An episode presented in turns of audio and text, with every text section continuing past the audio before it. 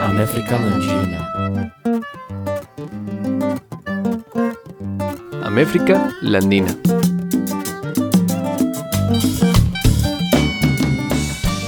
Salve, salve, sean bienvenidos a un episodio más de Améfrica Landina. Este es un episodio de nuestro archivo que fue grabado en julio de 2019 durante mi investigación de campo que hice en Cuba.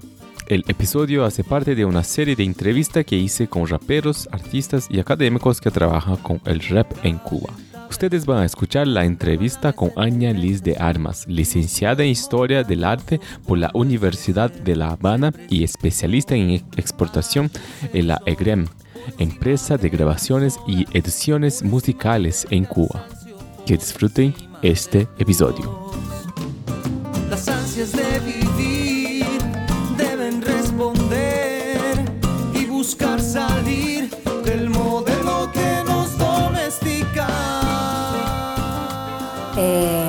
Claro, para que sepan más o menos por dónde viene.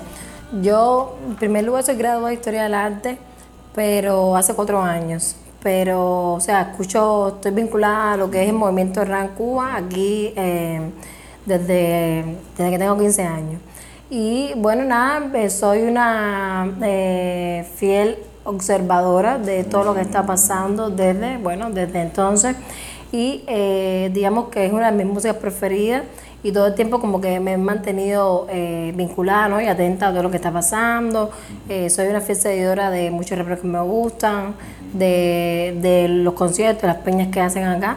Y bueno, gracias a eh, quizás el, el largo periodo en el que he estado bastante vinculada a esto, tengo hoy relación, muy buena relación con, te pudiera decir que con la mayoría de ellos. Muchos de ellos son mis amigos, otros son, no son tan amigos, son conocidos. Y además de eso, estoy, eh, se trabajo yo, eh, actualmente trabajo en Legren, ¿sabes? ¿Conoces el, el Legren?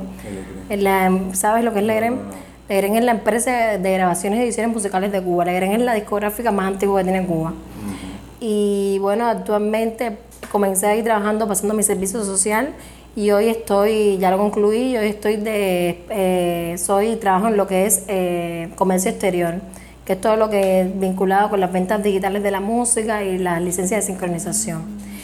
Y entonces eso es como vendría siendo la en mi trabajo oficial. Pero bueno, extraoficial, eh, pues eh, colaboro en otros proyectos, trabajo en otros proyectos, he fungido como productora, eh, como gestora cultural, organizadora de eventos, a veces escribo, no me gusta mucho escribir, por eso no lo hago mucho, pero... Y bueno, nada, eh, por eso Carla me, me dijo, a mí me gustaría que él te, o sea, que conversaran, que conocieran, porque quizás le puedas aportar desde, ¿sabes? desde los dos puntos de vista, como una observadora, no como una seguidora de la música como tal en Cuba, pero también quizás con un eh, criterio más especializado de la industria musical, que es en lo que tú trabajas. Sí, sí, sí. Entonces, nada, soy, soy todo oídos. ¿Y, y- y cómo es la relación de, de, de hip hop cubano con la industria musical en Cuba? Ya, esa es una buena pregunta. Mira, acá en Cuba, eh, o sea, te va un poquito de historia sobre la discografía, sobre la discografía acá en Cuba un poco. Eh, durante, después del, del triunfo de la revolución, eh, que se nacionalizó, eh, o sea, eh, discográficas anteriores a la revolución, eh, se crea eh, como tal Legren ya en el 64. Primero fue el impre- considerada la imprenta nacional, pero bueno, ya como, como tal fue la empresa de grabaciones y ediciones musicales eh, a partir del 64. Y fue durante muchos años, casi hasta los 90, eh, 90 y pico, la única discográfica que había en Cuba.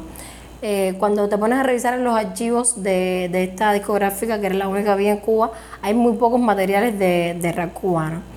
Eh, esto pienso yo que puede estar eh, bastante relacionado con el tema de que aquí, eh, en, el, en, digamos que en la década de los 90, ¿no? que fue el boom este de la, de, del en Cuba, yo pienso que las discográficas no se interesaron por este nuevo movimiento que estaba surgiendo, como tampoco se interesaron quizás las empresas culturales en apoyarlo, como tampoco eh, se interesó de manera en general en lo que viene siendo la, institución cultural en Cuba. Eh, actualmente siguen habiendo muy escasos eh, materiales discográficos de rap cubano. lo que puede estar dado eh, también por este mismo desinterés de las discográficas, porque sin duda el rap en Cuba se ha mantenido o se conoce, sobre todo por tener un discurso muy crítico. El más visibilizado, desde mi punto de vista, ha sido este, el que no tiene un lenguaje edulcorado, sino un lenguaje muy fuerte, muy agresivo, muy claro y que eh, muchas veces no está a tono con la política cultural del país. Por tanto, y más por una cuestión de lógica, eh, las instituciones culturales que responden a esa política cultural, eh, pues no van a favorecer, digamos, ese discurso. No obstante, hay otros discursos, o sea, hay otras agrupaciones de rap que no tienen este discurso. Y sobre todo yo pienso que ahora mismo en la escena actual tienen eh, otro tipo de discurso que si bien sigue siendo quizá un poco crítico, que remite a todo, ¿sabes? a la realidad cubana, a la crítica social, ya no es el discurso este que eh, unos años atrás sí era muy fuerte y muy brusco, que eh, si bien tuvo muchos, mucho público, muchos seguidores, muchas personas que lo aceptaron, tuvo muchísimos detractores. eso por una parte. Quizás por ahí viene un poco el desinterés de la, de la discográfica. Y por otra parte, yo también, o sea, me gusta siempre mirar las dos, eh, las dos caras ¿no? de la moneda, no me gusta ser muy absoluta. Creo que también eh, eh, el tema de que los raperos aquí en Cuba todo el tiempo se han, se han sentido y han sido marginados por esta misma institución cultural, ellos si bien han sido marginados, ellos también desde mi punto de vista eh, han contribuido a un tipo de automarginación, lo que los ha llevado a que, por ejemplo, hoy un rapero, ya yo llevo tres años trabajando en Legren y todavía no he visto a un rapero cubano que vaya a presentar su proyecto discográfico en Legren, ¿sabes? Eh, actualmente hay un, grupo creativo en Legren que eh, son musicólogos, especialistas en música que son los que, eh, digamos, los decisores ¿no? de estas eh, producciones discográficas que se realizan. Y si bien muchos proyectos surgen de ellos, te puedo decir que la mayoría surgen de los propios artistas que van con sus proyectos. mira, yo tengo este material, tengo este demo, quiero saber si a ustedes les interesa y, ¿sabes? y, entran con una especie de negociación. Y yo todavía no he visto a un rapero que haya dado ese paso, ¿no? Entonces yo pienso que eh, hay que ver los dos puntos de vista. Si bien la institución no se ha sentido interesada por estas razones que te explicaba, ellos tampoco, quizás por esta cierta automarginación que tienen, que ha sido también provocada por, bueno, por todo lo que te había explicado anteriormente, eh, ellos tampoco han dado este paso y es como que, bueno, ni, ni de aquí, ni, ni, esta parte cede, pero ustedes tampoco ceden. Y entonces eh, es bastante complicado. Pero yo sí pienso que sí, que sí, sí veo muy, muy difícil que de la, que la discográfica vaya al rap. Pero sí veo un poco más fácil de que ellos vayan a la discográfica y que algunos proyectos sean aceptados, eso sí lo creo posible. Porque hay, hay calidad eh, hay muchas cosas que no tienen calidad, como en todas partes del mundo y como en todos eh, los géneros y estilos musicales. Eh, pero sí pienso que hay ahora mismo muchísimos proyectos y productos buenos que, quizás una discográfica pudieran aceptar. Sobre la política cultural, porque ellos no. Están de acuerdo con la política cultural de Cuba. ¿Cuál sería esa política cultural? A ver, intentar definir la política cultural es, bastante difícil, ¿no? Eso es como eso es como algo abstracto. Tú dices, bueno, yo, yo una vez recuerdo cuando un curso, un taller que pasé ahora mismo, no recuerdo bien de qué cosa, creo que era de relaciones públicas, no recuerdo ahora mismo era. El profesor hablaba mucho de la política cultural y yo levanté la mano y le dije, profe, ¿dónde está esa política cultural escrita? Yo quiero leérmela. Exacto, eso no está escrito en ninguna parte. Es una política cultural que está pero ¿dónde está? Eh, pero bueno, cuando te hablo exactamente de, que no estuvieron, no están a tono con la política cultural, me refiero sobre todo, yo viví la época de, la, de lo que aquí se llamó durante mucho tiempo la eran los aldeanos como la cima del rap en Cuba y desde mi punto de vista todavía lo son. Eso es un punto de vista muy personal. eh, y tenían un lenguaje exactamente muy fuerte, muy agresivo, eh, completamente, eh, eh, ¿cuál es la palabra exacta? Ahora quiero decirte una palabra que ahora mismo no me viene a la mente, eh, que decía un discurso, un- eh, ellos eh, eh, eh, discursaban acerca de- del gobierno, eh, cuestionaban el, el sistema y eso evidentemente no puede estar a favor de la política cultural de un país, que lo que está abogando es porque su música esté eh, a tono con los preceptos de esta sociedad, de esta revolución. Y si viene ahora eh, dos eh, músicos a estar diciendo que y cuestionando todo lo que supuestamente está establecido y todo lo que debe ser, pues evidentemente eso al gobierno, al sistema, no le, no le va a ser conveniente. Y eh, yo pienso que el el-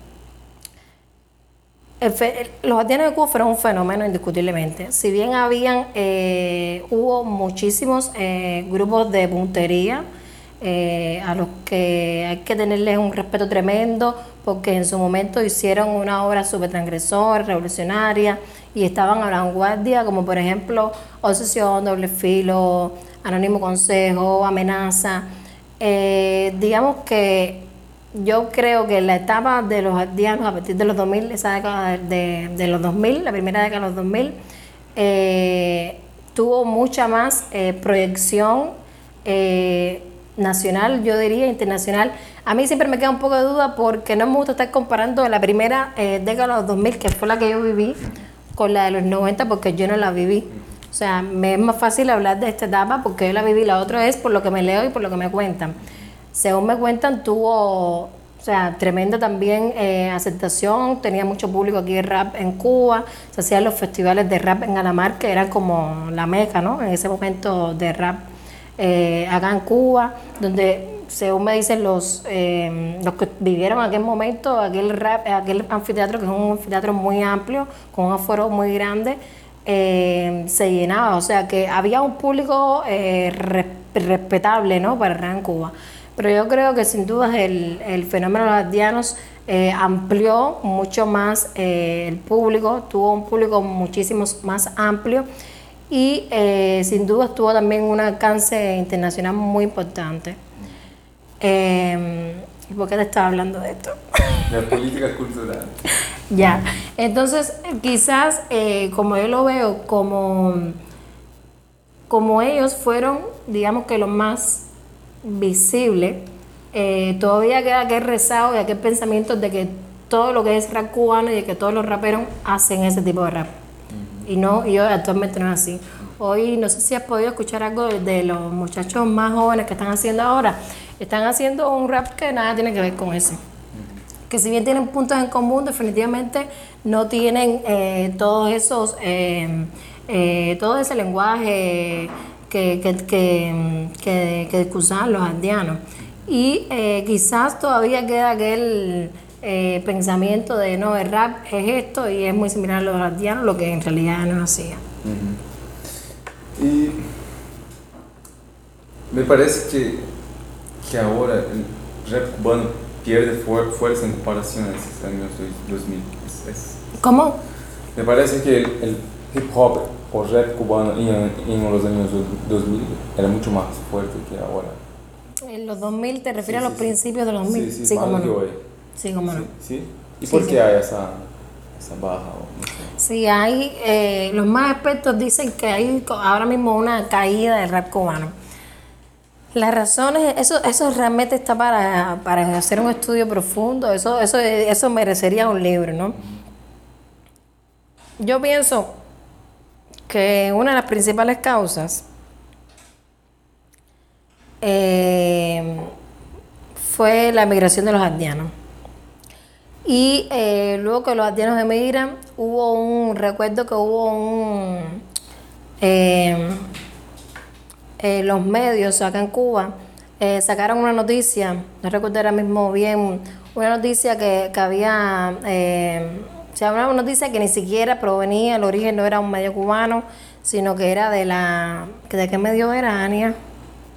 de la APE creo que era, no recuerdo bien, era un, un medio internacional extranjero eh, de mucho prestigio que eh, estaban, eh, el- o sea, la noticia era que eh, los haitianos y todos eh, los raperos, porque los haitianos, ¿sabes? Los haitianos son dos, pero mucha gente eh, siempre vin- eh, vincula o conoce de alguna manera los haitianos también a todo un grupo de raperos que fueron como un movimiento muy fuerte en aquella época donde estaba eh, Soandri, donde estaba eh, Charlie Mucha Rima, eh, Escuadrón Patriota. Y fue una noticia que trajo mucho desconcierto porque los hacía quedar a ellos como que todo, toda esa música que estaban haciendo era respondiendo a una, em, ¿sabes? A, un, ¿cómo decirte?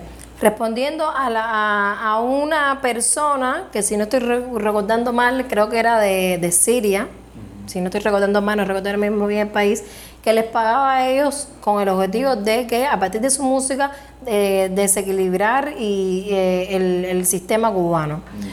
O sea, y eso fue una noticia que chocó mucho, porque eso, eh, como yo lo sentí, fue muy decepcionante para todo el que llegó a creerse esa noticia. Yo, la verdad, no sé si creérmela o no, prefiero no creérmela, la verdad. Eh, y yo pienso que eso fue un, un punto neurálgico en el tema de- del desarrollo de la Cuba en ese momento. Y sobre todo, tanto como para los raperos como para el público que lo perseguía.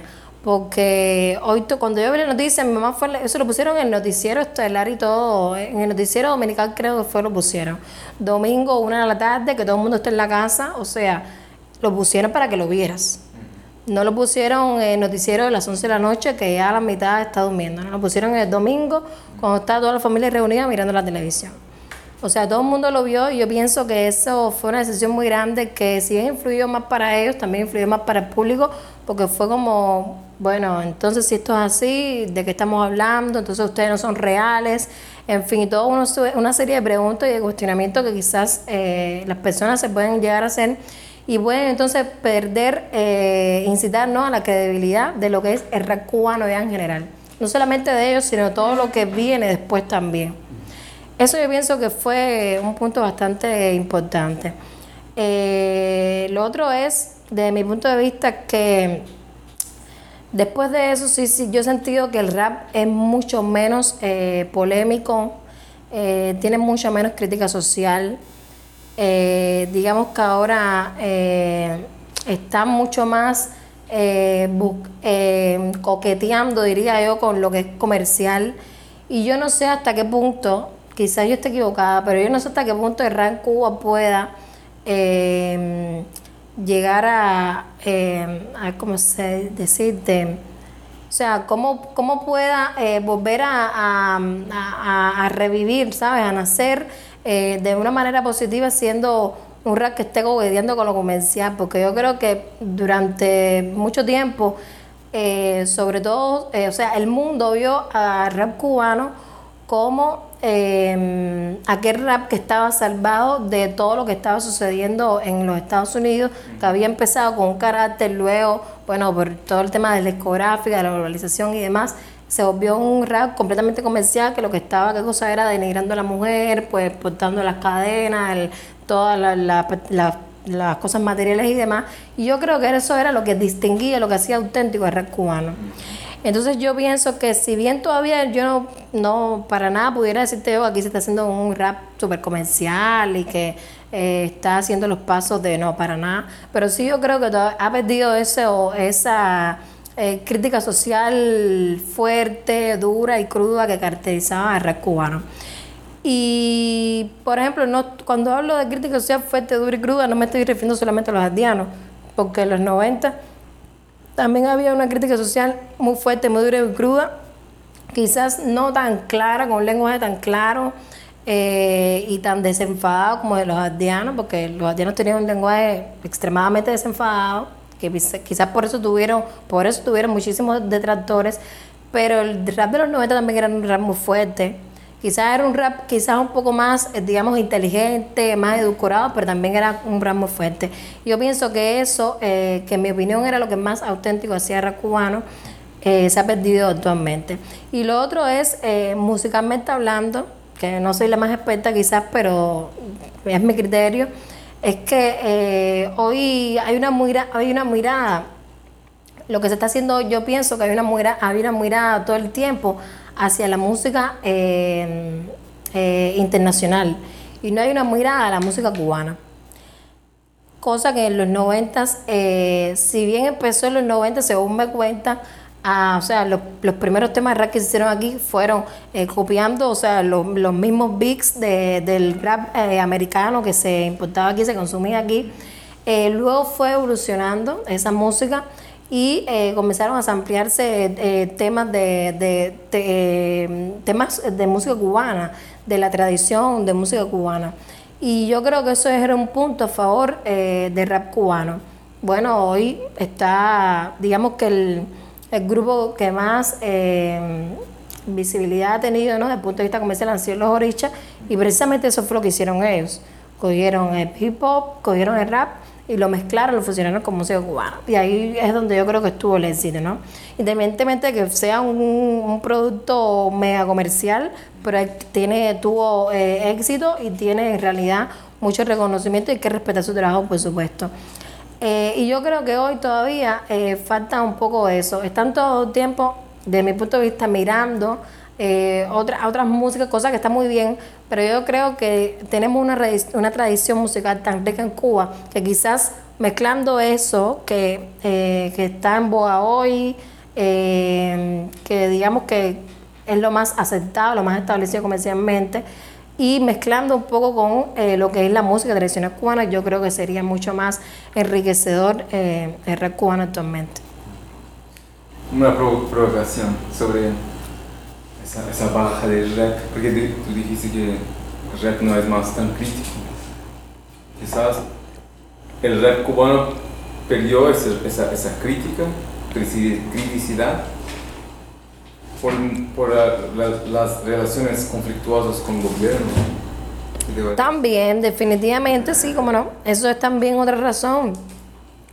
Eh, llega un momento, digo yo, a ver, definitivamente por este, por este nivel de crítica tan fuerte, el rap estuvo, em, o sea, fue eh, una música marginada en Cuba. Eh, fue, yes. y quizás la mentalidad a muchos sea exactamente esa. Eh, bueno, si no me aceptan, cuando digo esto, voy a entonces a irme por este camino, por esta vía, para ver si me aceptan. Quizás es un poco buscando ¿no? esa aceptación, esa inclusión que al final eh, necesitan para poder vivir, necesitan para poder vivir, porque para poder hoy cantar eh, aquí en un lugar de los tantos que quizás ellos quisieran cantar, tienen que simplemente pertenecer a una empresa, porque si no, no pueden cantar ahí porque no tienen un papel eh, que pertenecen a una empresa y que son profesionales de esa empresa. Eh, para poder, por ejemplo, grabar en una discográfica, tener, tener un disco producido por una discográfica en Cuba, tienes que también pertenecer a, a una empresa musical acá en Cuba. para salir en, la televisión también es muchísimo más fácil, si bien no es condición indispensable me parece, pero también es muchísimo más fácil si perteneces a una empresa. Eh, a la hora de producir un concierto en un teatro, también eso es condición indispensable. O sea que eh, definitivamente aquí hay mucho control institucional. Eh, culturalmente hablando. Por tanto y demás, eso yo pienso que también es, es una cuestión de lógica, ¿no? si eh, no me están aceptando porque estoy yendo por esta vía, por este camino, porque estoy teniendo este discurso, pues quizás voy a tener este otro discurso eh, mucho menos agresor para ver eh, si logro, ¿no? Eso también puede ser una, una, una, una, razón, puede ser, no, yo creo que lo es, definitivamente. O sea, podría ser como ese, ese, tipo de música ahora más domesticada como efecto de la, de la política cultural, ¿no? Efecto de la política cultural. Puede ser, porque hoy estábamos tomando un desayuno por la mañana y vimos en, la TV, televisión varios videoclips, ¿no? Cuba Libre, por ejemplo, un grupo. Y otros, otros, otros chicos también, no me acuerdo. Y era, era esa estética de, del consumo, de la mansión, de, de, de bebidas. Era reggaetón reggaetón, Pero era Cuba Libre. pero también Cuba, Cuba Libre también. O sea, yo entiendo no poder cri- criticar, pero eso también no sería anti, anti-revolucionario, anti, anti, anti la propia ideología gobierno. De la política cultural, sí, pero te está, de que me estaba hablando de un video que vieron y era de reggaetón. Sí, reggaetón, Cuba Libre también, un poco menos agresivo, vamos a decir así, ¿no? Ujú. Bueno, a ver, el reggaetón aquí, eh, eh, digamos que el reggaetón que se hace aquí es completamente independiente. Cuando te digo independiente es que no está eh, en las discográficas hoy no se hace reggaetón, no se produce reggaetón, cosa que en mi opinión está muy mal, pero bueno, no se produce reggaetón. Eh, en los medios, eh, esa política cultural que no está en ninguna parte dicta que eh, no deben aparecer videoclips donde aparezca la mujer como un objeto sexual, donde hay escenas, de sexo o de violencia, o donde haya todo un derroche de em, consumo de bebidas alcohólicas, de drogas, etcétera. Eso, o sea, eso está establecido de que no debe aparecer. No obstante a eso, hay otros canales de eh, visibilidad que en Cuba funcionan muy bien, como por ejemplo el paquete semanal, seguramente ya lo conocen lo que es, Eh, como por ejemplo estos mismos eh, bares, paladares, cafeterías que tienen su televisor y ahí ellos ponen lo que decidan, porque ahí no hay control ninguno. ¿Sabes? Aunque eh, digamos que eh, el gobierno eh, pretende eh, también incidir eh, políticamente y culturalmente hablando en lo que pongan esas personas, realmente eso es, en mi opinión, es un sinsentido. ¿De qué manera tú vas a controlar lo que se pone en, en la calle o lo que pone el, el taxista en su carro, ¿no? Ya es un espacio muy privado que definitivamente tú pones ahí lo que tú decías. Y, eh, o sea, que esto que estamos, que me estás diciendo de reggaetón, eso tampoco está aceptado en la política cultural. O sea, que están en el mismo caso del, del rap. De- digamos que están en el mismo caso. Lo que, que sucede con el reggaetón, que el reggaetón eh, sí tiene un, un nivel de aceptación y de visibilidad tremendo en Cuba. Hoy en Cuba todo el mundo escucha reggaetón, desde los, de los, Desde los niñitos. Y eh, hay muchas cosas. Musicalmente, el reggaetón eh, tiene mucho más que ver, digo yo, con musicalmente hablando, con la idiosincrasia del cubano, ¿sabes? Con la guaracha, eh, con, el movimiento, cubano nos encanta bailar, todo lo otro.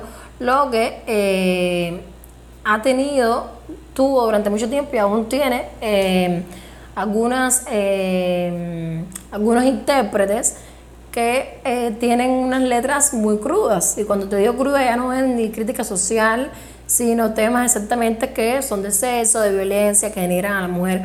Pero eso es como todo. Hay intérpretes de reggaetón que eh, fomentan este tipo de discursos, pero hay otros que no. O sea, es como, es como decir, no me gusta decirlo así porque... Pero hay, hay mismo hay rap bueno y es malo, hay reggaetón bueno y es malo. Eso, y lo otro es que eh, los, los muchachos, los, músicos, son músicos, los músicos de reggaetón han sabido llevar, eh, gestionar ¿no? lo que es, son sus carreras de una manera indi- indiscutible, eh, indiscutiblemente bien. Eh, ellos son todos independientes, la mayoría, sus producciones son independientes, sus videoclips son independientes, eh, en los espacios donde, eh, donde realizan sus shows en vivos son también espacios privados. Eh, la mayoría de ellos, la mayoría no salen en, en los medios eh, de la televisión, no salen en la radio, algunos sí, pero no, no son la mayoría en realidad pero han buscado eh, otros, otras alternativas para alcanzar esa visibilidad y llegar al público, llegar a la masa, que al final es lo que a ellos les interesa. Y yo creo que ellos, eh, comparándolos con los raperos, han sabido ingeniárselas de una manera tremenda. Porque hoy, su, por ejemplo, su, su, su medio por excelencia es el paquete semanal. En el paquete semanal te puedes encontrar cada, cada semana que sale el paquete todas las producciones nuevas de reggaetón que hay. Porque ellos, ellos tienen en, en, su, en su mente establecido de que esa es la vía, ese es el canal por el que hay que promocionarse. Sin embargo, eh, es muy difícil que te encuentres una producción de rap en el paquete semanal. Entonces te preguntas, bueno, ¿y por qué? Porque para llegar al paquete semanal simplemente hay que tocar la puerta de todos los paqueteros que hay, que ya no son pocos, ya son unos cuantos, y decir, pagar tu dinero, tu tarifa, lo que te cueste, y decir, pónganme ahí mi paquete semanal. Eh, perdón, pónganme mi paquete semanal, mi, mi disco. Eh, y entonces, por ejemplo, otro, otro tema, el tema de las redes sociales que hoy está tan en boga en Cuba, porque digamos que estamos como que en una etapa inicial, ¿no? Por todo el tema de en Cuba llegaba un poco atrás, atrás se ha quedado un poco atrás con el tema de la conectividad y tal. Y eh, todos, todos los reggaetoneros están, digamos que muy al tanto y muy atentos del manejo y de la gestión de las redes sociales, de los beneficios que les pueden traer las redes sociales, de lo importante es que su, que su música esté en las plataformas digitales. Aunque no se puedan consumir en Cuba, ellos están eh, eh, conscientes de lo importante que es que estén ahí, porque simplemente hoy si no estás en Spotify, en iTunes, en Apple Music, no existes. Es triste, pero es así. Y yo creo que todavía eh, acá en el rap hay un poco como que atrasos, se han quedado un poco eh, rezagados en eso y sería muy bueno eh, conversar.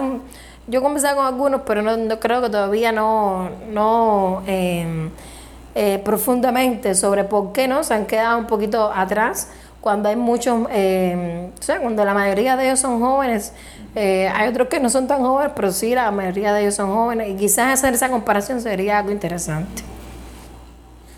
Sobre la cuestión de, de, de el extranjero. No sé, es una, es una hipótesis ingenua mía, ¿no? Conversando con varios raperos, ellos todos tienen un, un- un imaginario, un deseo de, de ser reconocido afuera de Cuba. Ujú. Yo creo que eso lo tienen todos los artistas. Y sí, pero es más fuerte aquí. Y en Brasil, no sé si porque también Brasil es una economía, es un país con 200 millones de, de la población, entonces no necesitamos tanto. Sí, claro, con ustedes se sobra y se basta. Sí, sí. Pero no sé si hay esa, esa, esa idea de, de, la mus, de la música cubana para exportación, como producto de exportación. Por ejemplo, no sé si podría pensar Buena Vista Social Club como una música de exportación y que los extranjeros piensan que lo más au- auténtico es Sí. Buena Vista sé si tienen ese... ¿Cuál es la idea de, de- de música y como producto de exportación? Ah, ¿Sería o no Pero me estás hablando de rap o de la música en en general. general? La música es un producto de exportación. Es un producto y, y un- más que un producto yo diría que un servicio de exportación. Eh, en Cuba yo creo que eh, la música como, como eh, servicio de exportación se está empezando a ver desde hace muy poco tiempo para acá. Y todavía nos falta mucho aquí en Cuba. las exportaciones, aquí se importa más que lo que se exporta en realidad. Música. Y no, en todo en general, en general. Se importa más que, que, que lo que se exporta. Y hay una, eh, o sea, hay una conciencia, sobre todo ahora en este cambio de gobierno, yo por lo menos yo he notado, quizás también lo he notado ahora porque ahora es que estoy eh, más vinculada ¿no? a la industria musical y a este mundo que en realidad me compete por mi trabajo, que es comercio exterior. Eh, ahora mismo en este cambio de gobierno yo siento que hay una eh, mirada, el, el presidente está teniendo miradas eh, muy claras y, y pensamientos muy certeros sobre lo que es sobre la exportación, ¿no? Como tal. Y no solo de música, sino de muchísimas cosas más que acá en Cuba pudieran ser perfectamente exportables.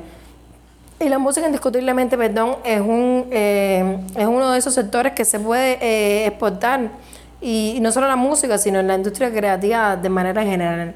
Con Buenavista Social Club, ¿qué, qué sucede exactamente? Todos los, los, eh, o sea, internacionalmente, se, cuando van a hablar de música cubana es Buenavista Social Club, porque efectivamente para mí ese ha sido el mejor eh, eh, producto eh, exportable de la música cubana. Sin embargo, no lo exportamos nosotros.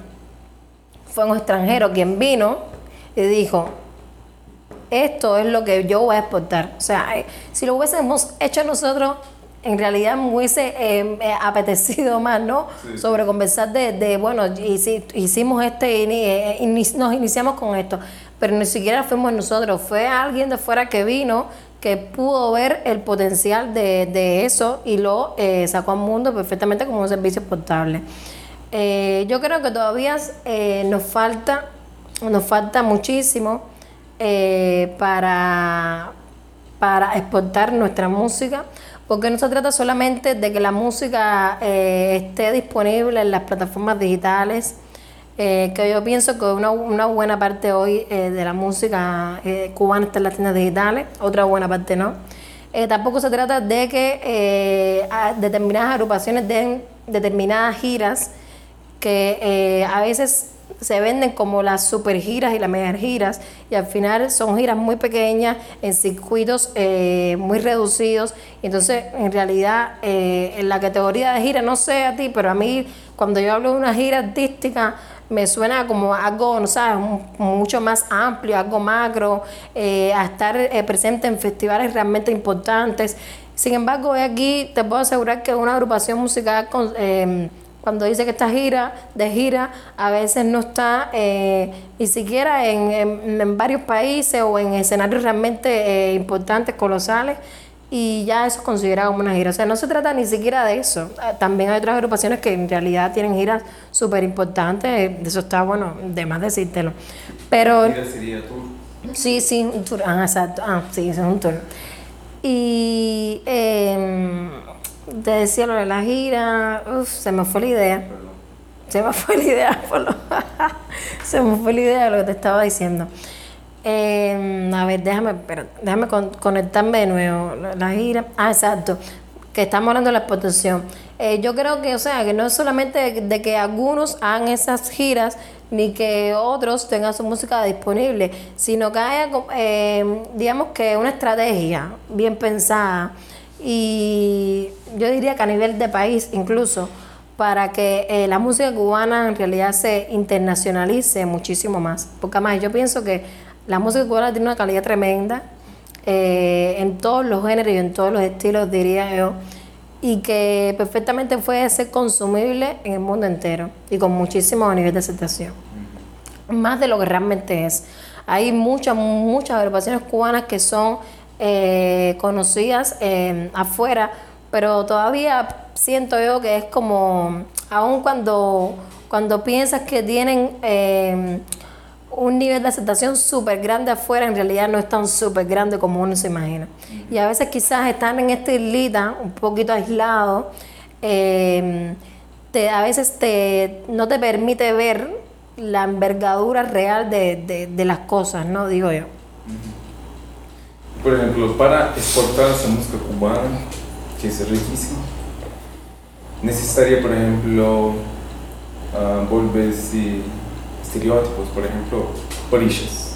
Orillas, algunos dicen, pero también yo, yo creo que ellos en, en algunas músicas refuerzan un estereotipo de cubano, ¿no?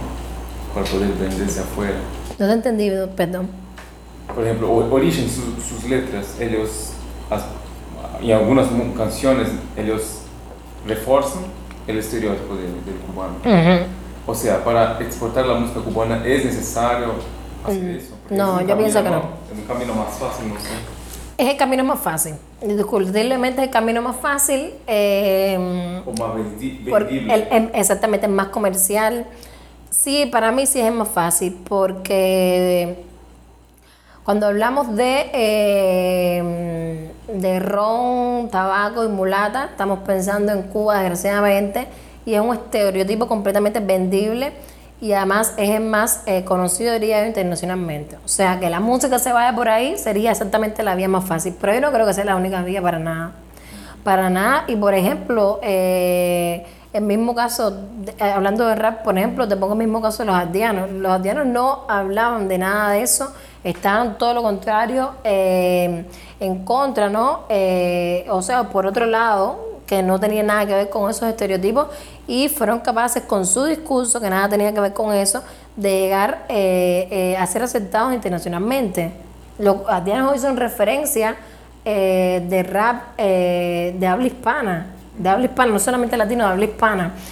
Y yo pienso que eso es, por ejemplo, que eso es un buen ejemplo. Eh, por ejemplo, te hablo, no sé, de los músicos de jazz. Aquí hay un, un- un jazz eh, cubano o un jazz hecho en Cuba, como lo quieran llamar, con una calidad tremenda, con unos músicos súper talentosos y que muchos de ellos han estado en, eh, en, reconocidos espacios, ¿no? En espacios legitimados de este tipo de este tipo de música en, en otros países y que han sido eh, muy aceptados, muy conocidos. Yo no creo que ese sea el camino de la de, de, de abogar por el estereotipo este comercial con que se vende Cuba de ron, tabaco, mulata y las playas cubanas, porque al final esa tampoco es la realidad cubana. Eh, por ejemplo, Chucho Valdés, que, que eh, músico eh, más eh, reconocido internacionalmente que Chucho Valdés y Chucho Valdés no vende esos estereotipos para nada.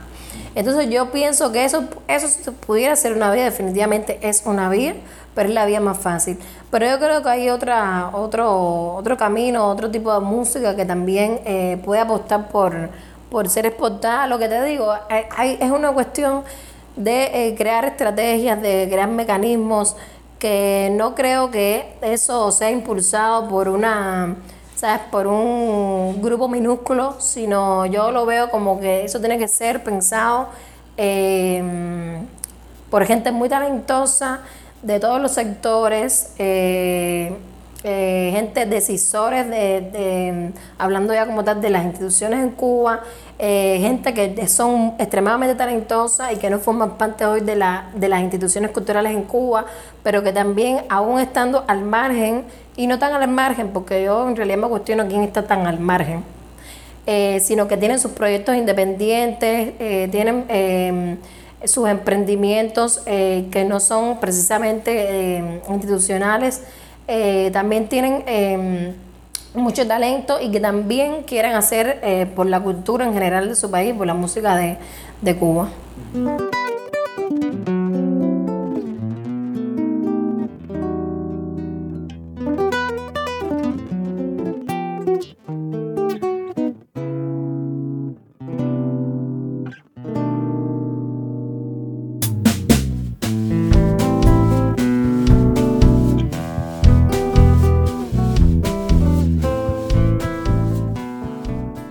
Terminamos nuestro episodio con Anya Liz de Armas. Para conocer más su trabajo, sígala en el Instagram, Anya Liz de Armas. Y en este episodio también tuvimos la participación de Esteli Puente Becker y su red social también estará en la descripción. Muchísimas gracias a todos y les veo pronto en los próximos episodios. Besos y abrazos.